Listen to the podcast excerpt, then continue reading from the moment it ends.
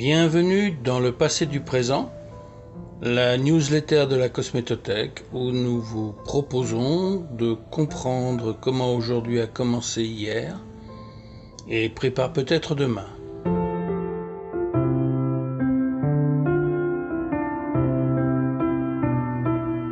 Saviez-vous que la beauté d'un visage et la qualité de sa peau sont dépendants des muscles sous-jacents?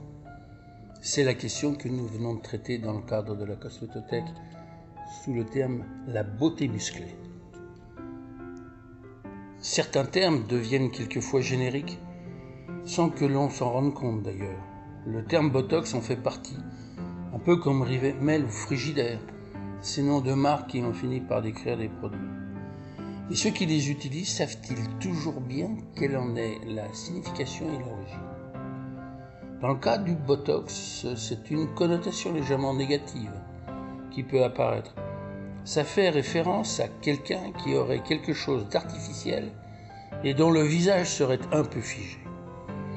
Pourtant, ce terme correspond à une avancée significative dans les industries de la beauté et de la cosmétique.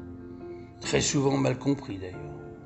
Il s'agit de la relation entre la beauté et les muscles. Ça ne semble pas évident de prime abord, mais c'est de fait l'un des moyens qui définit la qualité d'un visage. Pour bien comprendre cet aspect des choses, il convient de revenir sur quelques notions d'anatomie et en particulier sur celle des muscles possiers. Le visage est une zone du corps humain particulièrement riche en muscles, plus de 40, qui permet plus de 10 000 expressions. C'est ce que l'on appelle les muscles possiers ou encore fascia, qui déterminent le faciès.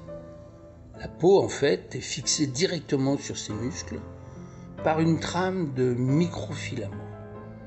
Ces filaments sont en collagène et présentent la particularité d'être contractiles, c'est-à-dire que lorsqu'on les sollicite, par exemple en tirant dessus, elles ont tendance à se contracter.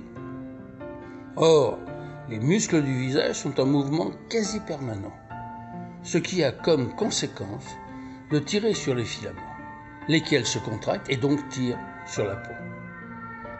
De nombreuses plicatures de la peau en sont la conséquence. C'est ce que l'on appelle communément les rides associées à la perte de fermeté. Vous trouverez dans la contribution une remarquable vidéo illustrant parfaitement cette architecture.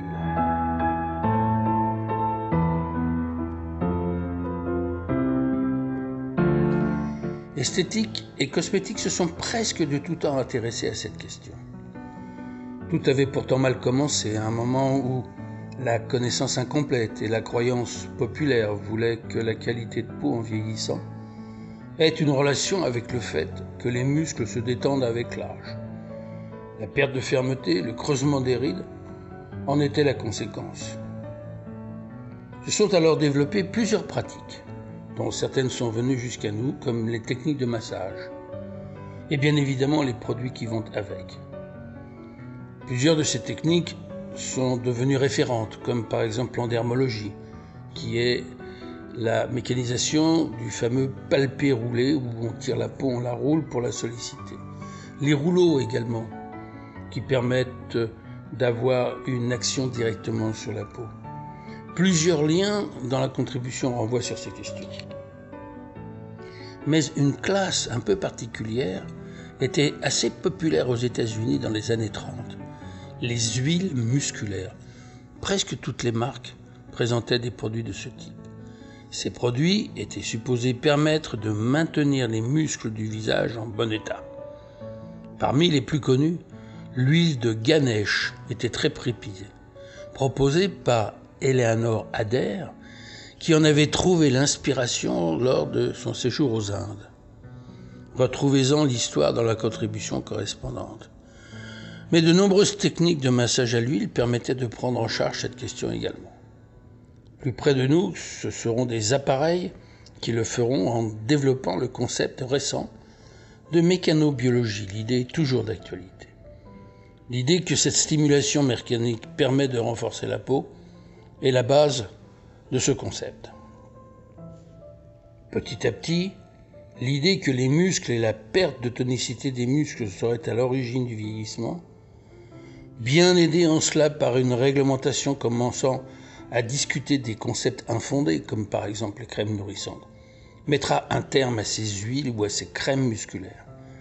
Le massage restera, les huiles aussi, qui, pour certaines, deviendront prodigieuses.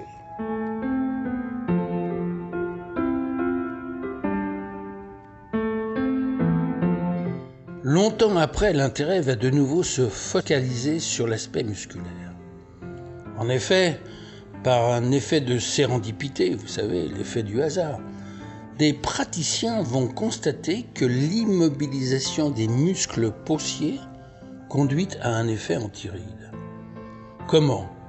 Eh bien, en inhibant la contraction neuromusculaire grâce à une substance un peu particulière connu depuis le milieu du 19e siècle, mais pas utilisé pour cela, la toxine botulique.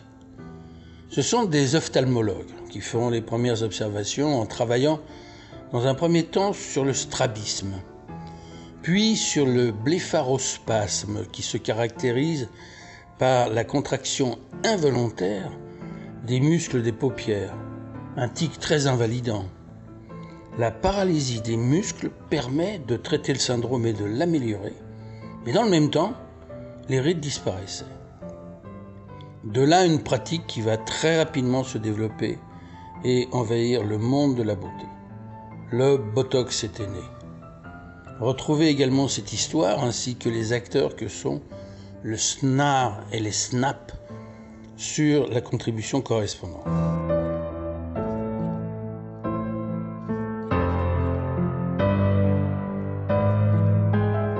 Mais le Botox en tant que tel ne peut pas être utilisé pour des raisons pratiques. Il faut l'injecter. Et réglementaire, il est toxique en cosmétique. L'industrie cosmétique ne pourra toutefois pas en rester là. Elle se tournera vers des substances que l'on appellera le Botox-like ou encore le Botox cosmétique. Cela repose sur l'idée d'utiliser des substances ayant le même mode d'action que la toxine botulique sans les inconvénients, c'est-à-dire la toxicité. Ce sont des peptides, c'est-à-dire des petites protéines biomimétiques qui correspondent à leur modèle, qui vont être les premières substances candidates.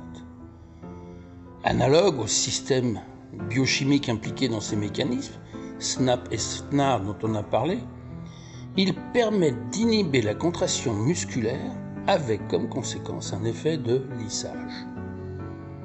Parmi les premières substances, l'une d'entre elles deviendra une molécule générique de référence, l'argireline, développée il y a un peu plus de 20 ans par une société espagnole. Une autre substance se distinguera également très rapidement.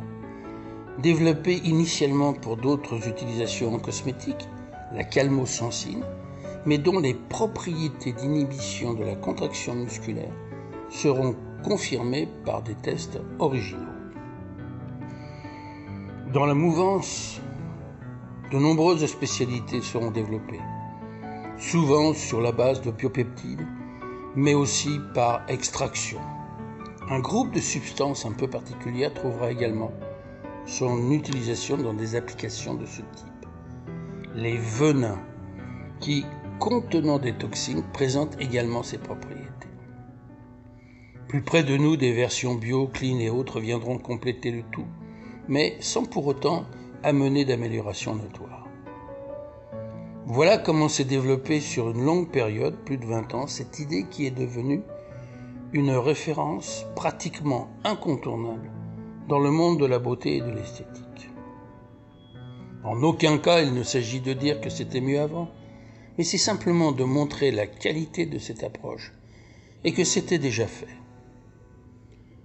Vous trouverez sur la contribution de ce podcast sur les pages de la Cosmétothèque tous les liens utiles pour détailler ces différents aspects.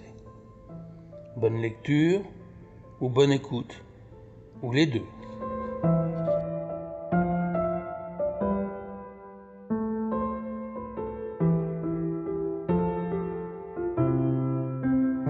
Si cette contribution vous a plu, N'hésitez pas à en parler autour de vous et de nous faire part de vos commentaires. Ce podcast est une production originale de la Cosmétothèque. Il a été écrit et présenté par Jean-Claude Le Joliffe et réalisé par Denis Cantrel. Pour ne rater aucun épisode, abonnez-vous sur une de vos plateformes habituelles de podcast ou écoutez-les directement sur le site de la Cosmétothèque www.cosmétothèque.com.